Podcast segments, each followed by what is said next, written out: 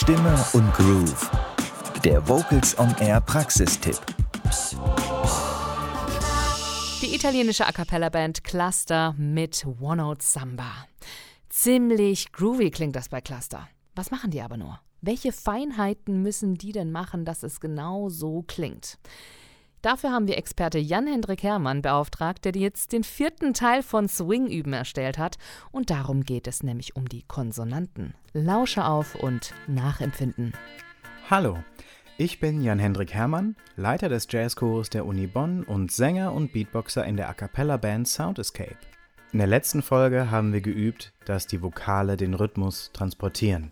Jetzt wollen wir schauen, dass die Konsonanten ebenfalls zu ihrem Recht kommen und den Swing noch ein bisschen dezidierter und subtiler mitvermitteln können.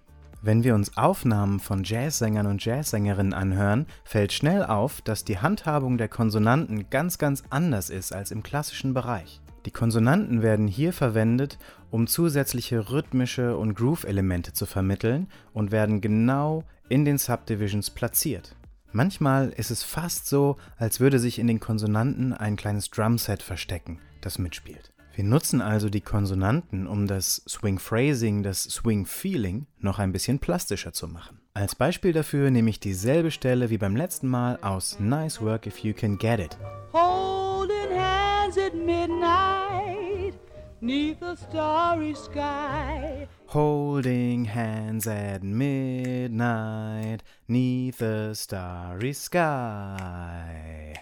Da in diesem Fall die Melodie fast hauptsächlich aus Vierteln besteht und kaum eine Synkope enthalten ist, haben wir gar keine Möglichkeit, um in irgendeiner Weise in der Melodie Swing Phrasing darzustellen. Um das zu erreichen, wollen wir versuchen, die Konsonanten zu nutzen, um das dritte Triolenachtel darzustellen. Im ersten Schritt wollen wir uns überhaupt erstmal selbst wieder klar machen, wo das dritte Triolenachtel liegt. Und deshalb wollen wir es ein bisschen überakzentuieren. Das geht so. Eins, zwei, drei, vier. Holding hands at midnight.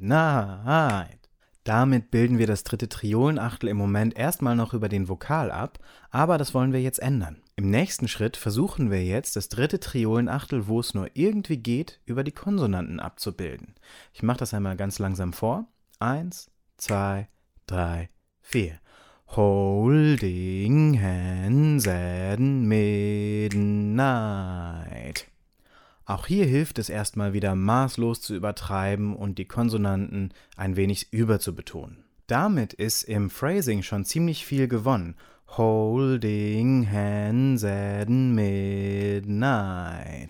Wenn die Konsonanten an diesen Stellen bleiben können im Singen, ohne dass wir sie überbetonen, dann haben wir ein triolisches Grundfeeling hörbar gemacht. Ich mache das noch ein paar Mal vor, starte mit völlig übertriebenen Konsonanten und probiere sie immer weiter und immer subtiler einzubauen, damit man merkt, wie sich die Textphrasierung ändert. One, two, three, four. Holding hands at midnight. Holding hands at midnight. Holding hands at midnight.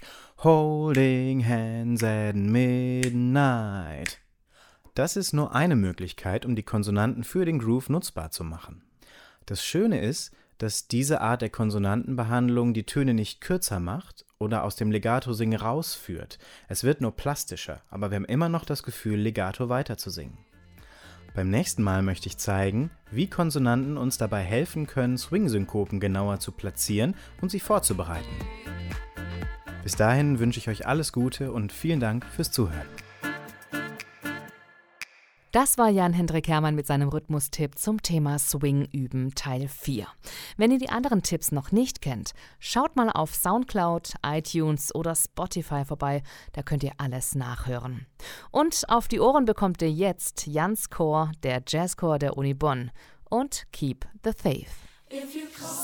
Das war Stimme und Groove. Der Vocals on Air Praxistipp.